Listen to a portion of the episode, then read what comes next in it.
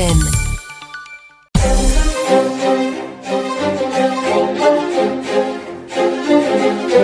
Alors, euh, bonjour euh, Clément la technique et bonjour Isaac pour cette grande rentrée Bonjour Richard, bonjour Clément et saison.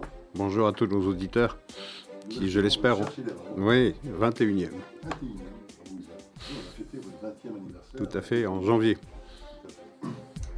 Alors Isaac, euh, démarrons peut-être par le dossier de la possible normalisation entre Israël et l'Arabie Saoudite, donc l'entrée éventuelle de l'Arabie Saoudite dans les fameux accords d'Abraham.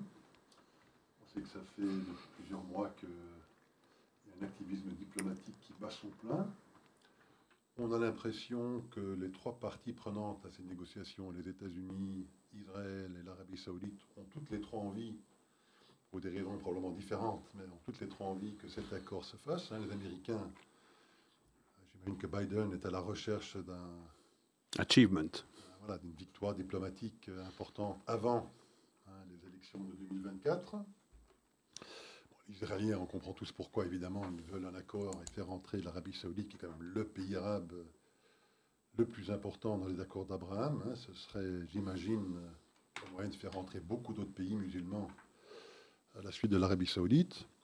On a quand même aussi l'impression que l'Arabie saoudite euh, a envie de rentrer. Ce serait normalement, en tout cas de mon point de vue, euh, de son intérêt hein, de faire la paix avec Israël. Euh, il y a des avantages énormes qui pourraient en découler sur le plan économique, sur le plan stratégique, sur le plan sécuritaire. Mais j'ai l'impression aussi que l'Arabie saoudite joue bien son jeu et qu'elle essaye dans ses négociations d'extraire le maximum d'avantages possibles euh, avant effectivement euh, d'annoncer un accord éventuel. Alors Isaac, euh, est-ce que vous pouvez peut-être nous, éclairer sur l'état d'avancement de ces négociations, les revendications saoudiennes? Oui, elle semble, elle semble avancer, mais bon, on en on est réduit à des rumeurs qui toutes, c'est vrai, convergent dans l'idée que effectivement les négociations avancent, qu'elles se déroulent dans un esprit euh, où chacun des protagonistes a intérêt à ce que l'affaire se fasse. Les États-Unis, vous le disiez très justement, pour des raisons sécuritaires, c'est c'est une façon pour l'Amérique d'arrimer l'Arabie saoudite au bloc occidental, comme euh, elle l'a été euh, euh, depuis le début de l'ère d'El Saoud, et aussi pour découpler ce rapprochement qui, a, qui est intervenu il y a quelques mois de cela entre l'Arabie saoudite et la Chine. Et ces appels du pied de l'Arabie saoudite également avec la Russie, puisqu'ils ont les mêmes intérêts sur le plan énergétique et faire monter les prix.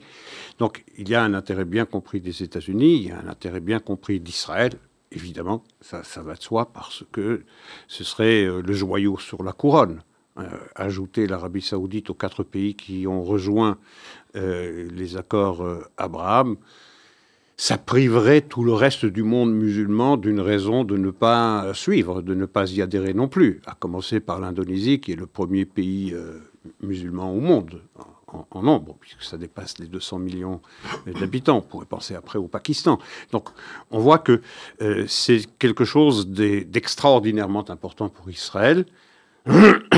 Quant à l'Arabie saoudite, évidemment, avec la vision 2030 de MBS, de Mohamed bin Salman, lorsqu'on veut se désengager de la dépendance des euh, matières fossiles pour l'avenir, il faut s'ouvrir à l'acteur euh, à l'acteur le plus capable de participer à ce découplage et de donner à l'Arabie saoudite les moyens de ses ambitions, sur le plan sécuritaire, mais également sur le plan économique, sur le plan financier, sur le plan technologique, sur le plan agricole aussi. Je veux dire, il n'y a que des avantages. Maintenant, il y a un prix à payer pour cela. Et chacun y va, des deux protagonistes, euh, autres que Israël, je parle des États-Unis et je parle de l'Arabie saoudite, font monter les prix, naturellement.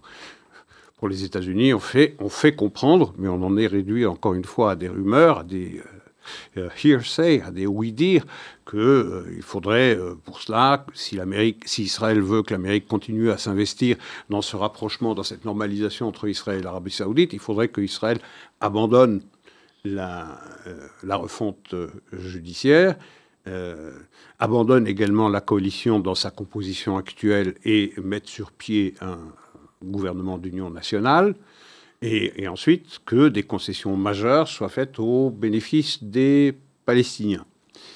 Ça, c'est un peu le prix que on, entend l'Amérique demander. Quant à l'Arabie saoudite, saoudite, on connaît, on l'a déjà commenté dans notre émission avant cette, euh, cette pause estivale, c'est eh bien, d'abord d'avoir avec l'Amérique une espèce de, pacte défensif qui serait une sorte de, euh, parallèle ou de, euh, de ressucé de l'article 5 de l'OTAN, c'est-à-dire de faire de l'Arabie saoudite un allié privilégié de l'Amérique et qui obligerait l'Amérique à s'investir dans la défense de l'Arabie saoudite si celle-ci était mise en cause. Euh, également la fourniture d'armes de, première, de dernière génération. Il faudra pour cela conserver à Israël cette euh, quality edge que euh, Israël exige des États-Unis, c'est-à-dire d'avoir toujours une longueur d'avance sur le plan technologique. Euh, et aussi, et c'est peut-être ce qui pose le plus de problèmes, et là la classe politique israélienne est fortement divisée, on a entendu Yair Lapid s'exprimer à ce sujet, c'est de demander aux Américains de livrer aux Saoudiens eh bien, une, un, une industrie euh, nucléaire pacifique, à des fins euh, pacifiques. Euh, voilà. Y, compris, c'est ça, je pense, qui pose problème, l'enrichissement sur le sol saoudien. Oui, parce que... En toute logique, pour un programme civil, n'est pas véritablement nécessaire. Effectivement, mais sous contrôle américain. Mais il faut savoir que l'Arabie saoudite a des réserves considérables d'uranium, et donc elle voudrait pouvoir pouvoir l'utiliser. Alors, et, on parle également, mais ça semble pas être une obsession saoudienne, c'est des concessions israéliennes euh, à propos des, à propos des Palestiniens, un engagement israélien qu'il euh, y aurait à terme, on ne sait pas quel serait le terme, mais qu'il y aurait à, terme quelque chose qui ressemblerait à un État palestinien, un statut, un statut euh, à définir. Voilà, ça c'est le, ça c'est le marché. Ça semble, ça semble avancer pour les États-Unis et pour Joe Biden en particulier, avec la campagne électorale qui va commencer euh, incessamment sous peu, comme on dit, euh, ce serait effectivement quelque chose dont la portée éclipserait largement, il faut le dire, euh, eh bien l'avancée qu'avait permis Donald Trump lorsqu'il était au pouvoir et qu'il a, avec Benjamin Netanyahu, mis sur pied les accords, les accords Abraham, encore une fois l'Arabie saoudite c'est beaucoup plus important que les Émirats arabes unis, aussi important soit-il, euh, que le Bahreïn, euh, que le Maroc, même si euh, le Maroc a son importance propre, et le Soudan, là on n'en parle pas parce qu'il est au milieu d'une guerre, d'une guerre civile, mais effectivement, avoir l'Arabie saoudite normaliser ses relations à terme avec Israël, ça veut dire le monde musulman qui s'accommode finalement, finalement, de l'existence d'une souveraineté juive au milieu d'une géographie euh, arabe. Alors tout le monde y gagnerait, ça c'est certain, toute la région euh, y gagnerait, euh, lorsqu'on si on fait un calcul rationnel. Mais on sait que dans cette région-là, la rationalité a souvent cédé le pas à l'irrationnel. Tout à fait. Alors, vous avez mentionné effectivement que l'une des éventuelles conditions posées par les Américains seraient peut-être la refonte de ce gouvernement, ou une constitution d'un gouvernement d'union nationale recentré, si je puis dire, avec euh, Benny Gantz et Yair Lapid, en se débarrassant des éléments plus extrêmes des religieux sionistes et éventuellement même des religieux harédis. Euh, on entend effectivement quelques sons de cloche, alors pas des, euh, leaders de ces formations. Mais en particulier chez Benny Gantz. Benny Gantz ou même chez Lapid, je crois que les deux continuent de dire qu'il n'est pas question de faire un gouvernement d'union nationale, ce serait pas raisonnable. Enfin, les discours habituels euh, qui euh, consistent à dire bon, on va jamais gouverner avec Netanyahou, sauf que quand même, on a quand même quelques sons de cloche différents au sein de leur parti, oui, des membres donc de ces partis qui eux semblent dire que ce serait peut-être pas une mauvaise idée. Hmm. Alors sont-ils simplement des, cas isolés ou sont-ils peut-être des euh, euh, parle-t-il au nom de, ces leaders pour essayer de tester l'éventualité d'un nouveau type de gouvernement qui pourrait effectivement alors euh, s'engager dans la paix avec l'Arabie saoudite et éventuellement revoir encore tout ce programme de réforme judiciaire pour le rendre plus consensuel? Alors, euh, il y a effectivement, en particulier dans le parti de Benjamin Gantz, il y a quelques voix, je ne vais pas les appeler dissidentes, mais il y a quelques voix libres qui laissent entendre que ce serait une bonne chose de rejoindre une coalition avec Benjamin Netanyahu à sa tête, à condition qu'il ne reste au pouvoir que deux ans, après quoi euh, on lui assurerait une sortie honorable avec sa promesse de ne plus se présenter aux élections ultérieures. je doute que euh, Benjamin Netanyahu accepte de se voir dicter son propre calendrier euh, politique, mais enfin, euh, c'est, je ne vais pas dire quelques craquements dans ce monolithe de l'opposition qui refusait jusqu'à ce jour le principe même de rejoindre sous quelques conditions que ce soit une coalition avec, Benjamin Netanyahu. Mais effectivement, si on devait voir se vérifier ce rapprochement entre l'Arabie saoudite euh, et Israël, si on voyait euh, sortir des perspectives qui soient euh, plus étayées par des faits que par des, rumeurs, je pense même que s'il n'y avait pas un gouvernement de coalition, je vois mal l'opposition s'opposer à une normalisation des relations avec l'Arabie saoudite. Euh, ça, me paraît, ça me paraît difficilement envisageable, et même en restant en dehors de la coalition, en restant euh, dans l'opposition, elle, l'approuverait. Donc c'est possible. C'est possible. Il faut voir aussi euh, si euh, Yair Lapide, qui depuis le mois de janvier ne cesse de dépeindre Benjamin Netanyahu comme, comme un voyou, euh, qu'il faut mettre derrière les barreaux parce qu'il a été inculpé dans les affaires 1000, 2000 et, et, 4000, qu'il n'est pas question de s'associer avec un menteur pathologique euh, et qu'il faut se débarrasser de ce voyou euh, qui conduit Israël à la dictature. je ne sais pas très bien comment il pourrait opérer un revirement qui lui ferait ravaler des propos aussi radicaux que cela. pas la première fois, Isaac, non, qu'un politicien ravale En particulier hein. en Israël. Oui. En particulier en Israël. Alors, il y a une petite anecdote rigolote que je vous mentionnais juste avant, euh, qui a des résistances aussi, évidemment, côté saoudien. Et donc, euh, moi, euh, j'ai relevé aujourd'hui un haut responsable saoudien qui a annoncé qu'il refuserait, que l'Arabie saoudite refuserait de, donner les droits de diffusion de la fameuse ligue de football saoudienne. Vous savez, il y a des grands footballeurs qui ont signé sur la ligue saoudienne. Il refuserait la diffusion de, la Ligue de football saoudienne tant que euh, se trouverait au pouvoir, Isaac, et c'est là où j'ai failli tomber de ma chaise, un gouvernement religieux extrémiste, a-t-il dit. Euh, donc c'est quand même assez rigolo comme, euh, comme remarque. Oui, il y a une expression en italien, da che pulpito, ça veut dire de, quelle chair parle-t-il pour parler du gouvernement israélien extrémiste et religieux. Mais bon, c'est savoureux, effectivement. J'imagine que MBS a dû tomber de sa chaise aussi. Alors parlons maintenant d'un autre dossier euh, chaud euh, au Moyen-Orient, celui de l'Iran. Hein, on sait que ça fait maintenant depuis l'arrivée au pouvoir de Joe Biden euh, qu'ils essayent désespérément de resigner ce fameux accord hein, du JCPOA, l'accord nucléaire. Rappelons aussi que quand même il serait signé en 2025, les premières dispositions de cet accord seront déjà caduques. Donc ce serait resigner un accord qui serait en partie valable que pour un an, hein, si jamais il devait le signer dans les mois qui viennent. Mais on a l'impression euh, qu'ils avancent, euh, si je puis dire, au fil de l'eau. Enfin, il y a des petits accords qui se font. Chacun d'entre eux, pris isolément, n'est pas l'accord sur le nucléaire, mais lorsqu'on les regarde collectivement, on a l'impression qu'ils euh, sont en train de signer cet accord sans le dire à qui que ce soit. Il y a eu, juste avant que vous n'interveniez, il y a eu, je pense, il y a quelques mois, un premier accord sur. Vous savez que l'Irak importe beaucoup d'électricité de, l'Iran. Mm-hmm. Euh, c'est assez bizarre, parce que l'Irak a beaucoup de pétrole, mais n'a pas assez de capacité de production électrique. Donc, importe beaucoup de, son électricité de l'Iran. Je crois qu'elle a accumulé une dette de 10 milliards de dollars vis-à-vis de l'Iran.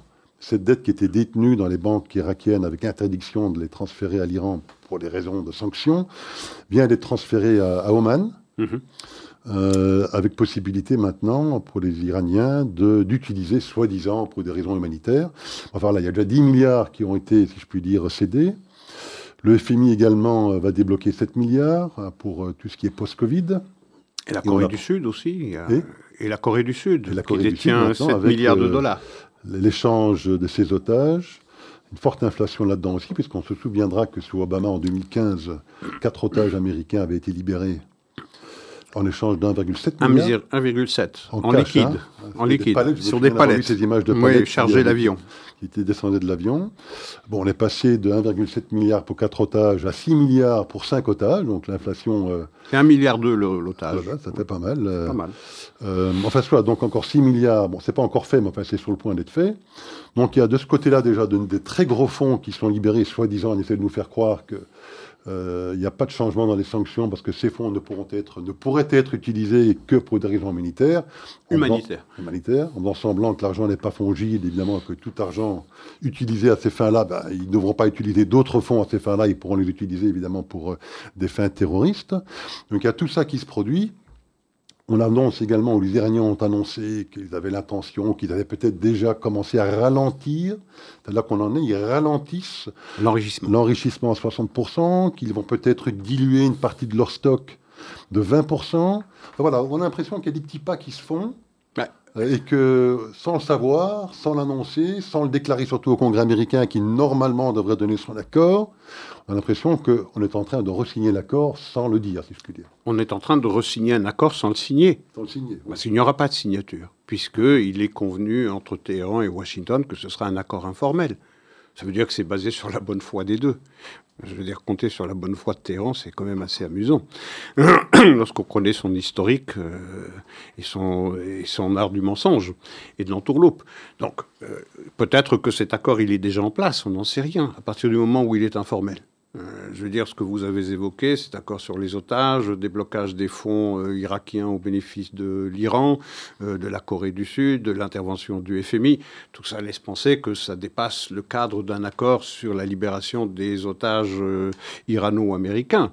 On est déjà, et cet engagement, je mets un paquet de guillemets autour du mot engagement de la part de l'Iran de limiter ou de ralentir l'enrichissement de son uranium à 60%, et même de celui qui l'aurait déjà enrichi à ce niveau d'enrichissement. Je veux dire, on est déjà dans le cadre de cet accord formel qui a été, qui a été dépeint. À l'heure où on parle, peut-être qu'on est déjà dans l'ère où, ce, où cet accord a été remis sur pied. Euh, je veux dire, mais on fait ça lentement, on fait ça doucement. Euh, il faut surtout pas que le Congrès s'y intéresse, parce que vous avez raison, à partir du moment où le Congrès est sollicité, il est évident qu'il va opposer un, refus. Hein, des... refus dans la torpeur de l'été, lorsque personne ne prête attention. Exactement, exactement. Et même les démocrates s'opposeraient au terme de cet, de cet accord. Donc il s'agit d'avancer tout phare éteint, de rétablir les termes de cet accord sans le dire. Donc on est peut-être déjà, peut-être, je n'en sais rien, mais on est peut-être déjà dans la réalité de cet accord. Peut-être existe-t-il euh, déjà pour l'administration Biden. On est en 2023, on, va, on est déjà dans le deuxième semestre de 2023, on rentre en campagne électorale. Pour l'administration américaine, il s'agit de se débarrasser de ce dossier euh, iranien, de ne pas se laisser embêter par cela et de ne pas, euh, ne pas être embêté comme on l'a été au début du mandat de Joe Biden par le retrait euh, catastrophique des États-Unis de l'Afghanistan.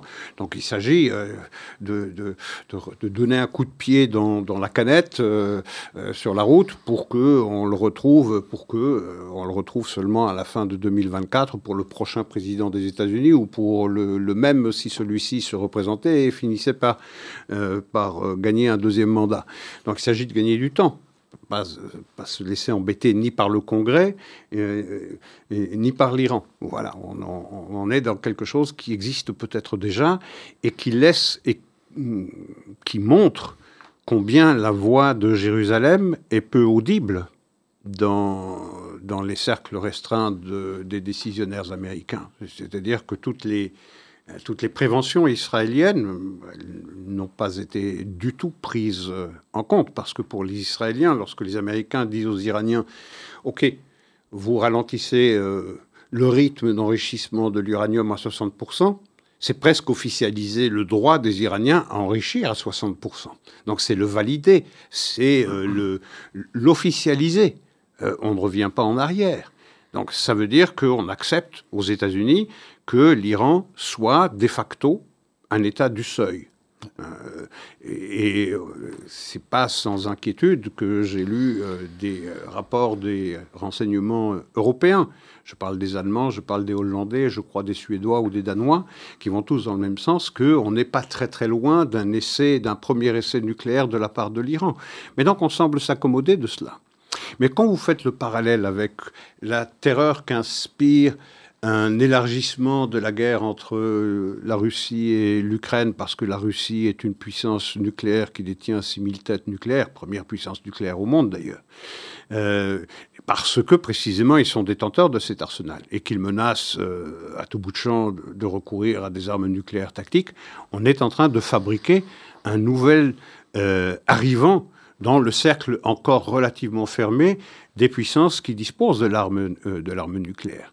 Et donc il y a là une responsabilité qui dépasse largement le cadre de, de, cet accord, c'est-à-dire qu'on est en train de d'officialiser l'entrée euh, sans le dire bien sûr, l'entrée de, l'Iran dans ce cercle fermé des puissances nucléaires. Et on apprend aussi qu'ils sont en train de construire une nouvelle euh, unité, si je puis dire, de fabrication et de, d'enrichissement du nucléaire. Euh, profondément enfoui. Beaucoup plus profondément enfoui que ne l'est déjà Fordo, qui serait peut-être même à l'abri de ces fameuses bombes américaines perforatrices qui, en tout cas, elles seraient capables d'aller atteindre une unité comme celle de Fordo, mais qui éventuellement ne seraient pas capables de détruire cette nouvelle installation qui est en cours de fabrication. Donc il y a ce risque-là également qui, euh, qui est accru.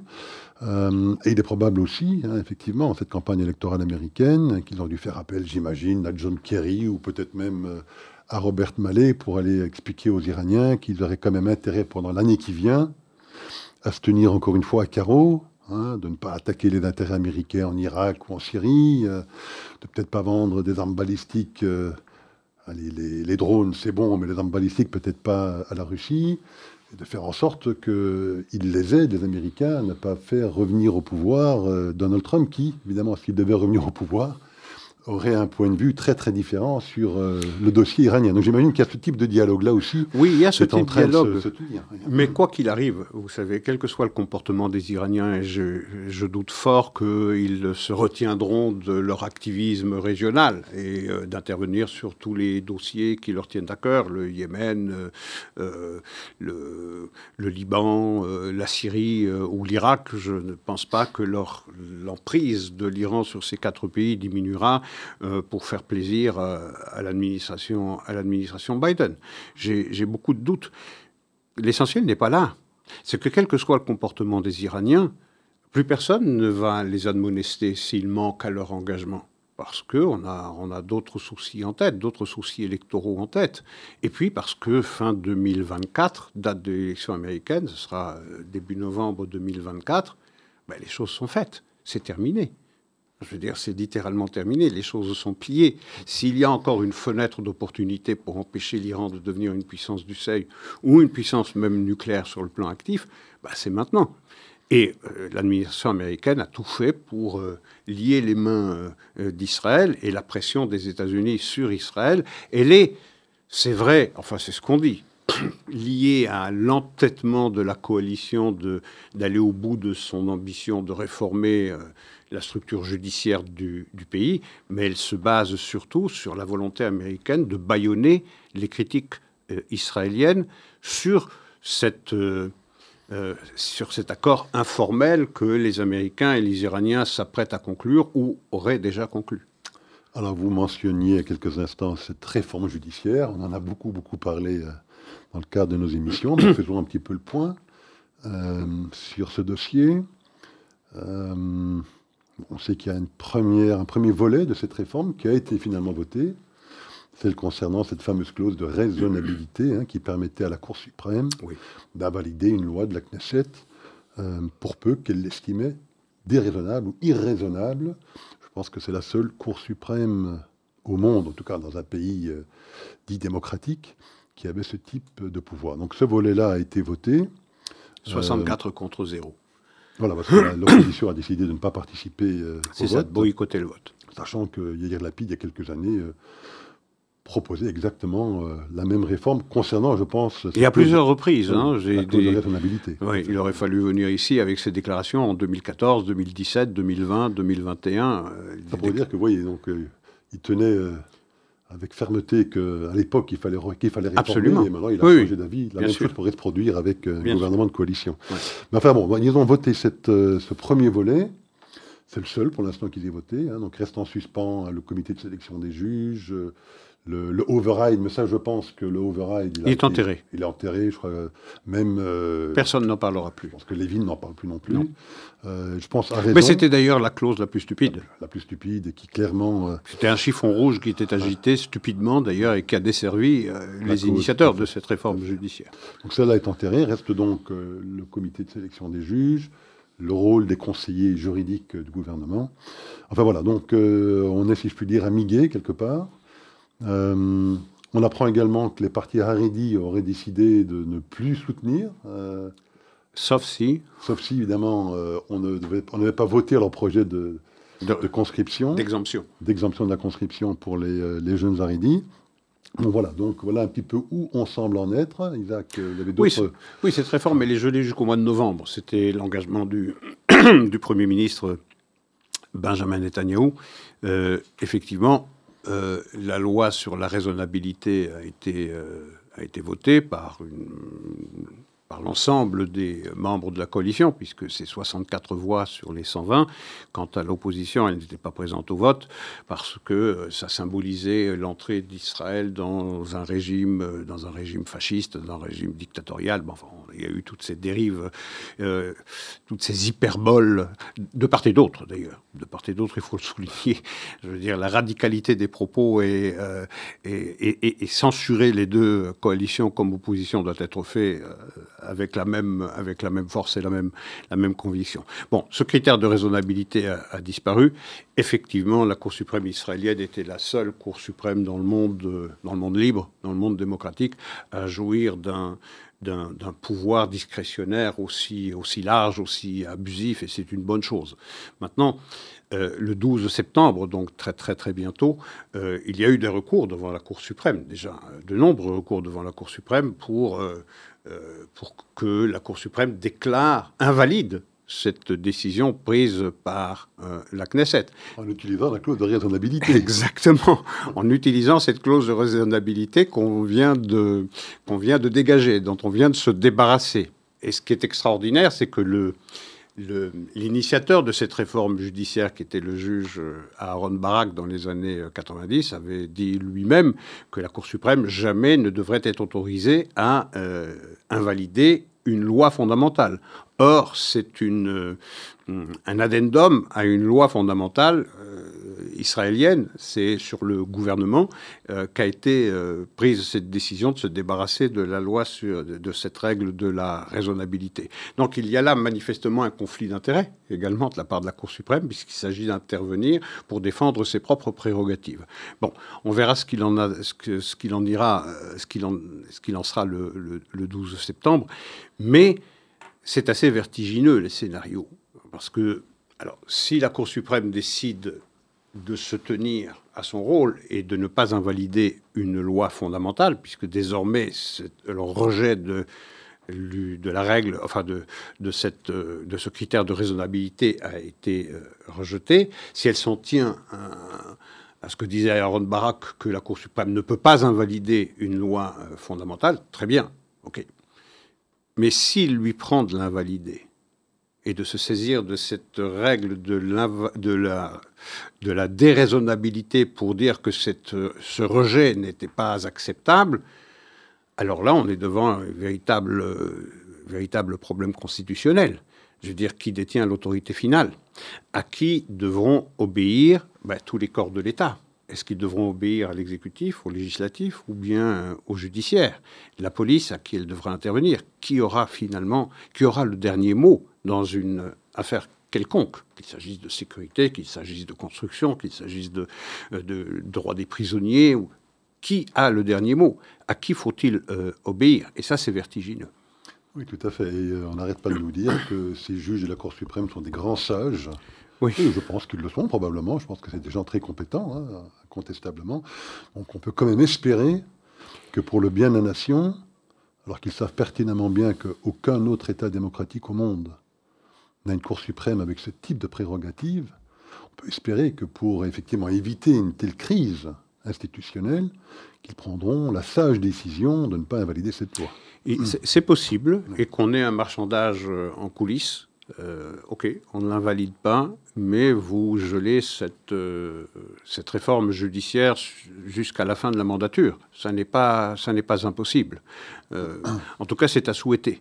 D'abord, un peu de raison de la part de la Cour suprême, mais surtout un appel à la raison à la coalition et à l'opposition. C'est-à-dire de retrouver le sens de la raison et de la mesure, et de cesser de s'investiguer, de de, euh, de s'invectiver, voilà, c'est le mot que je cherchais, euh, comme le fait pour l'instant, comme le font pour l'instant l'opposition, comme la coalition. Je veux dire, c'est de retrouver le sens de la mesure, de la pondération, de la modération, du sens de la, de la raison et, de l'État. Parce que pour l'instant, dans les deux camps, on cède volontiers à l'hyperbole, on cède volontiers euh, du côté de la coalition à traiter tous les membres de l'opposition pour des traîtres à la patrie, pour des laïcats, pour des gens qui sont tous des postes sionistes, qui n'ont pas le souci euh, du caractère juif d'Israël, ce qui est vrai pour une partie de l'opposition, mais qui n'est certainement pas vrai pour son ensemble.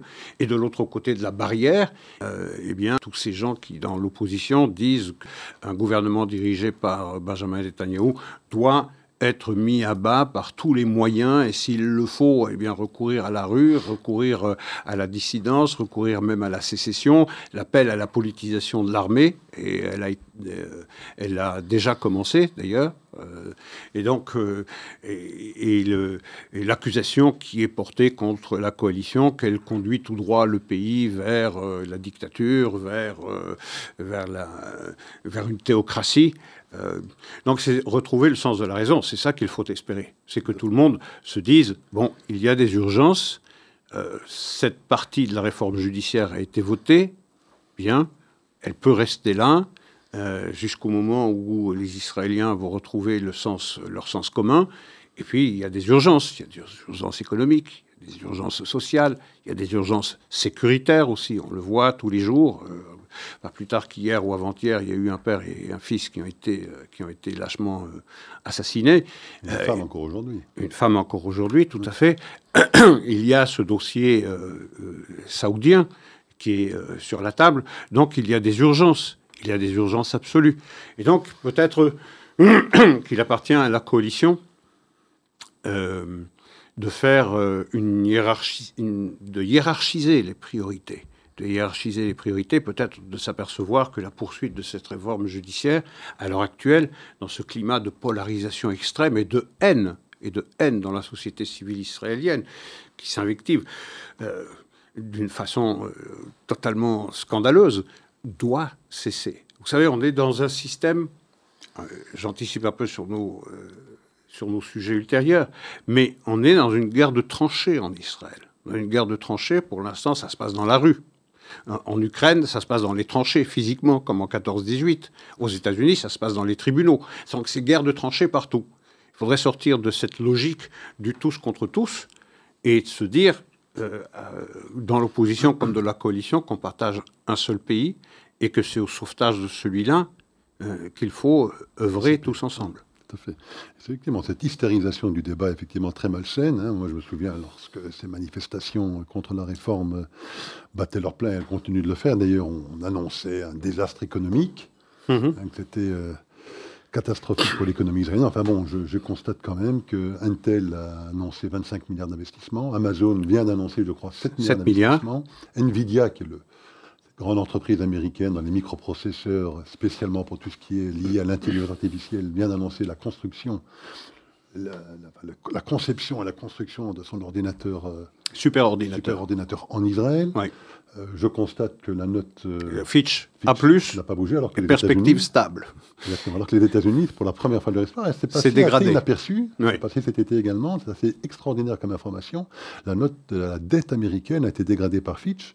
Euh, c'est une information, je pense, très très importante. Mais enfin bon, tout ça pour dire que l'hystérisation sur le débâcle économique israélien, quand même euh, un petit peu en revenir. Oui, oui, il est, il est, tout à fait déconnecté de la réalité. Vous parliez de la note Fitch qui est restée à plus, avec des perspectives stables. Les trois. Absolument. Mais vous avez également les chiffres du chômage qui n'ont jamais été aussi bas. On a retrouvé les chiffres de chômage avant le Covid. Même chose pour l'inflation. On est à 3,2% d'Israël.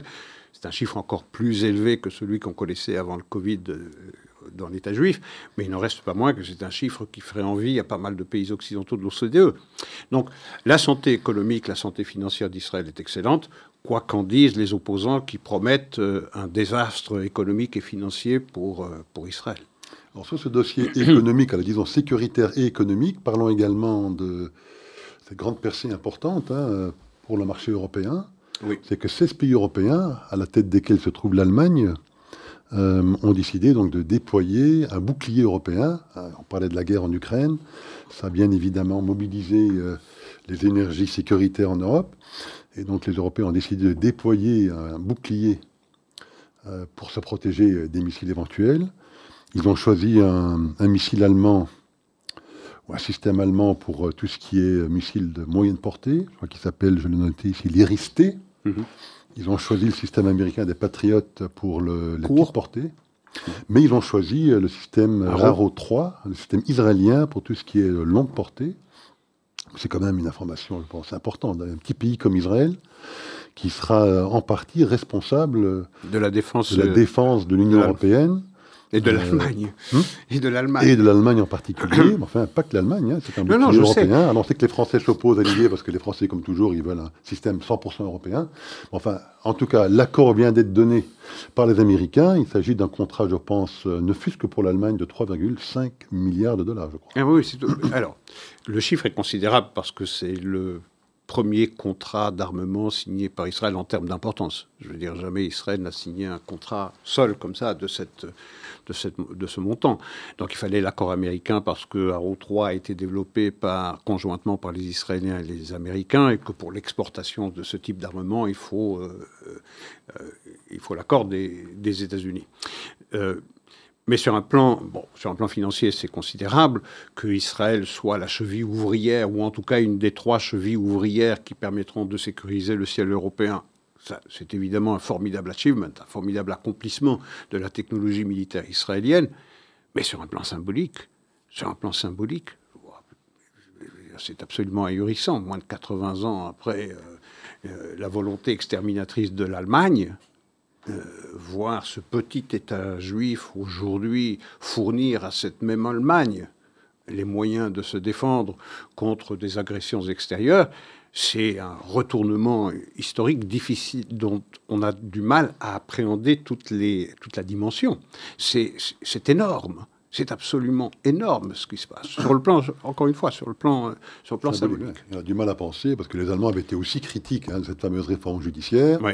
A du mal à penser que les Allemands pensent véritablement que l'État d'Israël se transformerait bientôt dans un État autocratique Personne ne et qu'au même moment, Oui. il passe une commande de ce type-là. Personne ne le pense. Ah ouais. Personne ne pense qu'il y a un risque de fin de la démocratie en, en Israël. Je veux dire, c'est de la logorée, c'est de la propagande, c'est des, sottises. Bien, je veux dire, tous les gouvernements européens comme américains se sont mis ensemble pour, euh, euh, pour mettre en garde la coalition israélienne que s'ils euh, ils allaient au bout de leur ambition de réformer la structure judiciaire israélienne, eh bien, euh, Israël sortirait du cercle restreint des démocraties, des pleines démocraties. Mais c'est pas innocent ça, parce qu'il en restera quelque chose. Cette accusation, ça fait un peu partie de cette euh,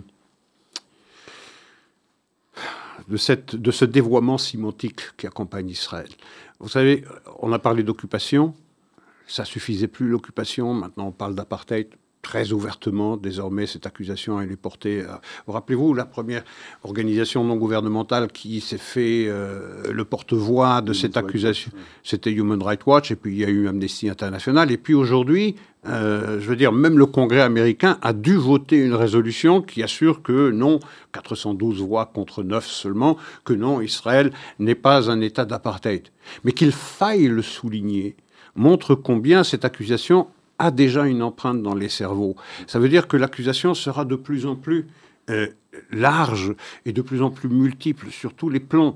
Euh, vous n'êtes pas seulement un pays qui occupe un autre, vous n'êtes pas seulement un pays euh, d'apartheid, mais vous n'êtes plus non plus euh, une, démocratie, vous n'êtes plus un pays, un pays libre. Et dans les prochaines évaluations des libertés civiles dans les différents pays, parce que vous savez, il y a des classements dans, toutes les disciplines désormais, peut-être que Israël se trouvera désormais dans, dans, le, le carré des démocraties libérales à côté de la Hongrie ou de la Pologne. Donc vous voyez cette espèce de glissement progressif progressif de ce réquisitoire qui est porté contre, qui est porté contre Israël. C'est exactement le même mécanisme hein, qui s'est mis en place dans les années 30 hein, en Allemagne. Euh, on sait comment fonctionne la propagande. Il suffit de répéter euh, suffisamment un même mensonge pour que petit à petit, effectivement, ils prennent, euh, ils s'en prennent dans l'esprit des gens. C'est ce qu'ont fait les Allemands dans les années 30, petit à petit, vis-à-vis de la population allemande. On, Mais ça, quoi ça finit par aboutir. Hein. Oui, ça, ça, finit par laisser une empreinte dans l'esprit dans, dans, des gens. Déjà que Israël, lorsque vous interrogez euh, les gens, euh, n'a pas une bonne presse, n'a pas une bonne image.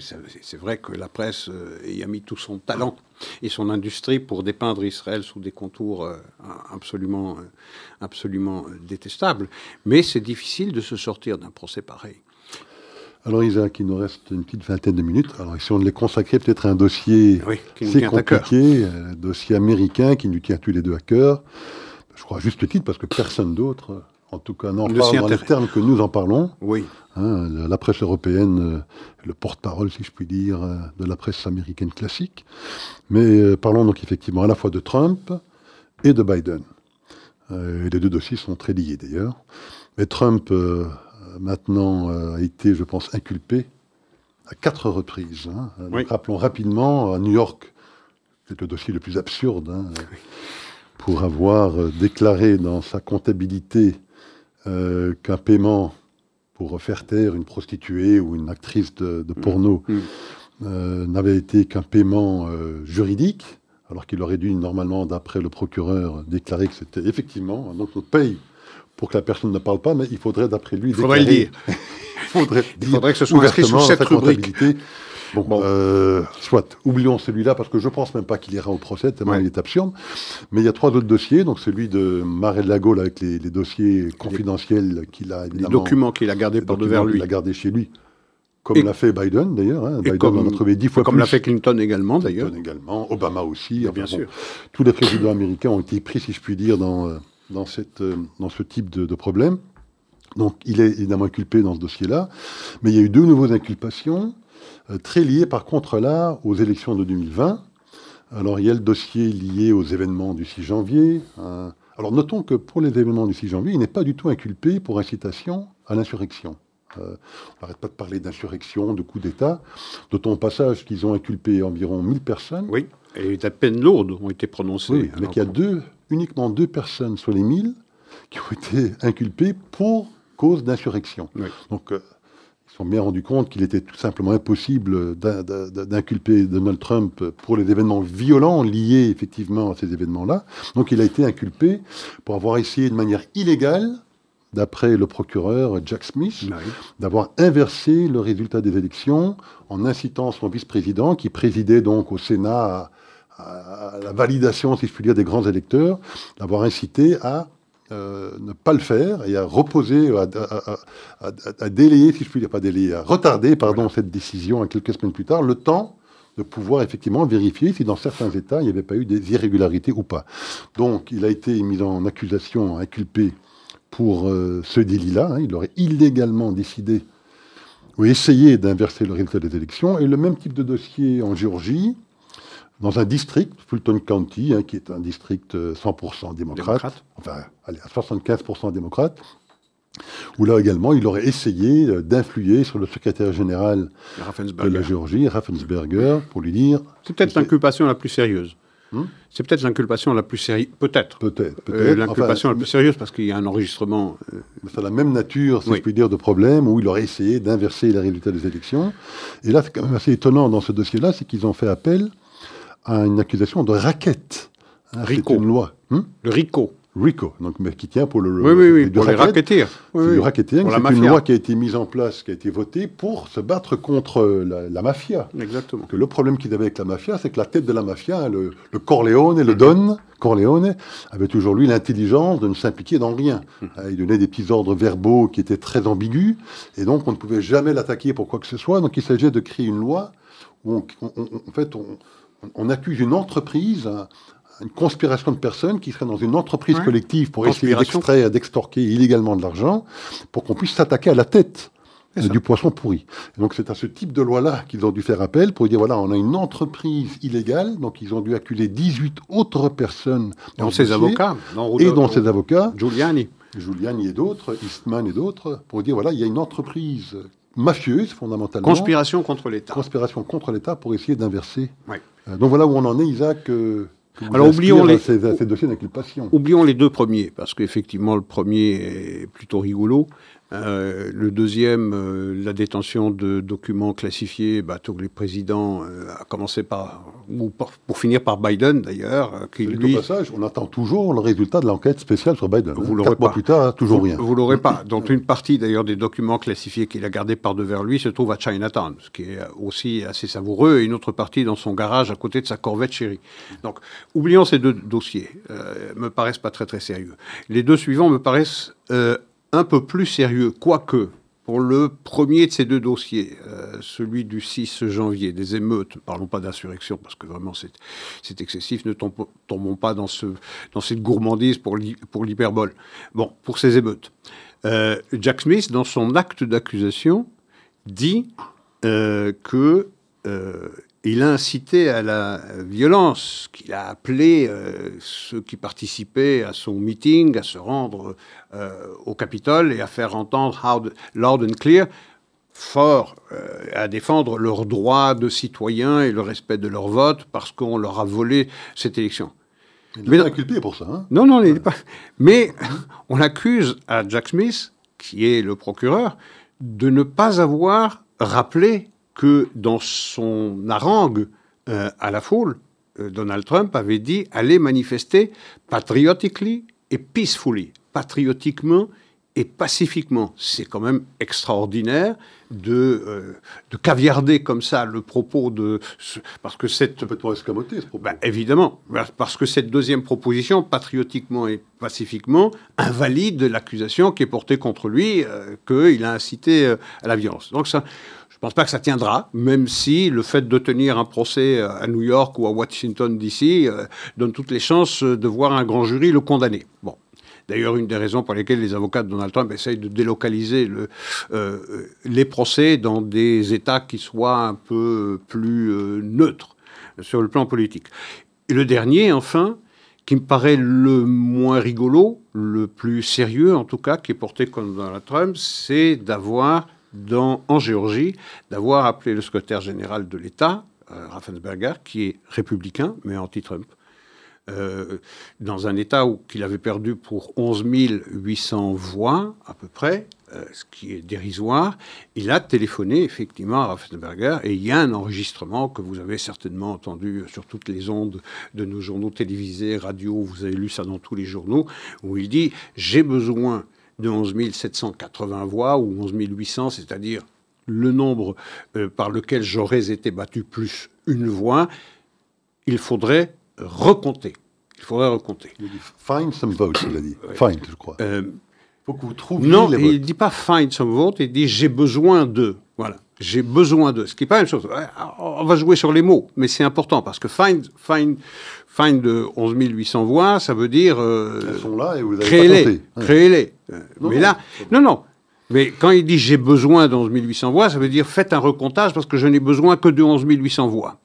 Alors, euh, je veux dire, là, on sera dans l'interprétation des intentions du président américain. Est-ce qu'il a suggéré à Raffensberger de créer de toutes pièces 11 800 voix qui n'existent pas, ou bien par le biais d'un recomptage, de les trouver là où on ne les avait pas trouvés dans un premier comptage? Je ne sais pas. Et je reviens sur le troisième procès, celui de, de Jack Smith. Euh, c'était euh, d'accuser Trump, et c'est ça qui est remarquable, de savoir intimement qu'il avait perdu l'élection, et c'est sur cette accusation-là que repose, c'est sur cette accusation que repose en réalité toute la charge qui est portée contre Donald Trump. C'est-à-dire qu'il a sondé, Jack Smith a sondé les reins et les cœurs euh, de Donald Trump, et pour lui, il est convaincu que Donald Trump était absolument convaincu dans euh, sa plus profonde intimité qu'il avait bien perdu les élections, mais qu'il voulait par tous les moyens rester au pouvoir. Or, Donald Trump a fourni les preuves depuis les premiers jours qui ont suivi le verdict du 6 novembre dernier qu'effectivement, il a toujours contesté cela et qu'il a toujours été convaincu qu'il a été battu, non pas à la régulière, mais à la déloyale. Donc, faire ce procès, poursuivre Donald Trump au motif qu'il était convaincu, comme s'il avait la capacité d'acquérir cette conviction de, euh, Donald Trump, me paraît relativement léger. Tout à fait. C'est d'ailleurs probablement pour cette raison qu'ils vont finalement perdre ces procès. Je crois que l'objectif donc des, euh, démocrates, avec ces inculpations en cascade, qui tombent toutes au même moment, parce qu'il faut quand même rappeler que toutes ces enquêtes durent depuis des années, comme par hasard. Avec Joe Biden. Ça correspond, chaque fois qu'on relance le dossier sur Joe, Biden, et Hunter Biden, on sort une nouvelle inculpation contre Donald Trump. Mais surtout, on les sort maintenant, Bien sûr. à quelques mois du lancement de la campagne électorale, avec quels, euh, objectifs en tête. Eh ben, La première, d'abord, c'est qu'en espérant, je crois qu'il y a une centaine de, charges d'inculpation, un peu moins, peut-être 91, en espérant qu'il y en a peut-être une qui va coller, et surtout, effectivement, dans un, État comme Washington ou, euh, ou, à Fulton County ou Dieu sait d'autres, là, il y a une grosse chance qu'un jury hein, qui sera à 95% contre lui euh, vote effectivement euh, sa condamnation. Donc, premier espoir, c'est qu'il y a peut-être quelque chose qui collera avant l'élection, quand bien même ça perdra après l'élection, euh, dans le cours d'appel ou la Cour suprême. avec évidemment pour espoir d'influer évidemment sur les, pas sur les, les, supporters de Trump qui évidemment eux sortent renforcés dans leur conviction qu'il faut voter pour Trump, mais dans l'électorat grossissent. Dans les, mais dans les voilà, son, ses sondages grossissent, mais dans son électorat mhm. républicain, moi j'imagine qu'ils veulent influer sur l'électorat indépendant, qui va quand même jouer un rôle très important. Mais il y a toujours un, agenda aussi politique, parce que je pense au nom des, des procureurs, certains de ces procureurs sont élus la, la, procureure de Géorgie, Fanny Willis, Fanny Willis elle est élue. Elle est dans une période d'ailleurs de réélection. Elle, elle veut être réélue, elle veut montrer à son électorat, voilà, elle a eu le scalp. I got Trump. Hein, donc il y a tout ça qui joue évidemment dans ce genre de dispositif. Mais rappelons aussi quand même, parce que moi j'adore jouer avec les chiffres, hein, on en avait déjà parlé, parce qu'on n'arrête pas de dire que le big lie, le big lie concernant les éventuelles irrégularités de cette élection de 2020, prenons la Géorgie. Il faut quand même, faut quand même comprendre hein, que l'élection a été perdue pour 42 000 voix. Mhm. Les gens s'imaginent qu'il y a eu euh, raz-de-marée démocrate. Au niveau national, oui. Mais au niveau des grands électeurs, absolument pas. 42 000 voix d'écart en Géorgie, non, Wisconsin, Ah oui, voilà. Les trois. Géorgie, Wisconsin et l'Arizona. En Géorgie, c'est 11 800 voix. Hein. 11 800 voix en Géorgie. Je rappelle toujours ces faits parce que pour ceux qui sont quand même très très parlants. En fait, l'élection de 2016, il n'y avait pas de Covid, il y avait 150 000 votes par correspondance. Sur ces 150 000 votes par correspondance, 6,5% ont été invalidés. 10 000 votes invalidés. Et ces 150 000 votes se répartissaient très bien entre les démocrates et les républicains. Donc ça ne joue aucun, ça n'a aucun impact sur les résultats. neutre. 2020, 1 500 000 votes par correspondance. Aucune invalidation. 0,2%. Pourquoi? Parce qu'évidemment, alors qu'on s'attendait à un taux d'invalidation nettement supérieur à 2016, puisqu'on a maintenant dans ce million 500 000 personnes qui votent par correspondance, un nombre majoritaire de personnes qui votaient pour la première fois par correspondance. Or, il y a toute une série de règles à respecter, en termes de signature, de délai, d'enveloppe, enfin, toute une série de règles à respecter qui font que si on ne respecte pas, ben, le vote est invalidé. On est passé de 6,5% sur 150 000 à 0,2 À 0,2%, alors que 80% des votes par correspondance en 2020 ont été à Joe démocrates. Alors, je ne sais pas pourquoi, comment on est, arrivé de... Mais, et, donc, ça pose de très sérieuses questions. bien sûr. Alors, je, je, pense que Donald Trump se saisira mm. du tribunal. D'ailleurs, il voulait organiser une conférence de presse pour dire, pour dire toutes les raisons pour lesquelles il avait de contester euh, le résultat de l'élection.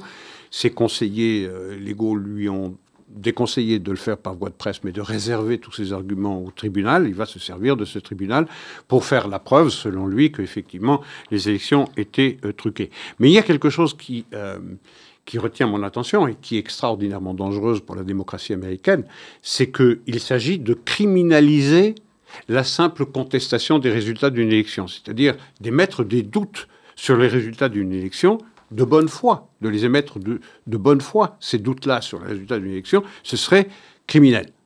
Qu'on ne peut pas le faire. les démocrates ont cessé de le faire. Non, cessé de le faire. Stacey Abraham, en Géorgie elle-même, lorsqu'elle a perdu euh, cette élection pour le poste de gouverneur, elle a, battu, elle a été battue, euh, à deux reprises d'ailleurs, et elle ne cesse de clamer que cette euh, élection n'était pas régulière. Euh, Hillary Clinton n'a pas à ce jour reconnu sa défaite en 2016. Et je rappelle encore une fois que les démocrates ont renserré, ont accusé, la Cour suprême en 2000 d'avoir donné la victoire à George Bush au détriment de, de Al Gore. Donc, vous criminalisez la contestation des résultats ou la bonne foi des résultats lorsque vous êtes républicain, mais lorsque vous êtes démocrate, vous pouvez le faire. Donc il s'agit de cela. C'est un grave danger pour la démocratie parce que le simple fait d'émettre de bonne foi des doutes sur un processus électoral fait de vous un criminel et vous condamne.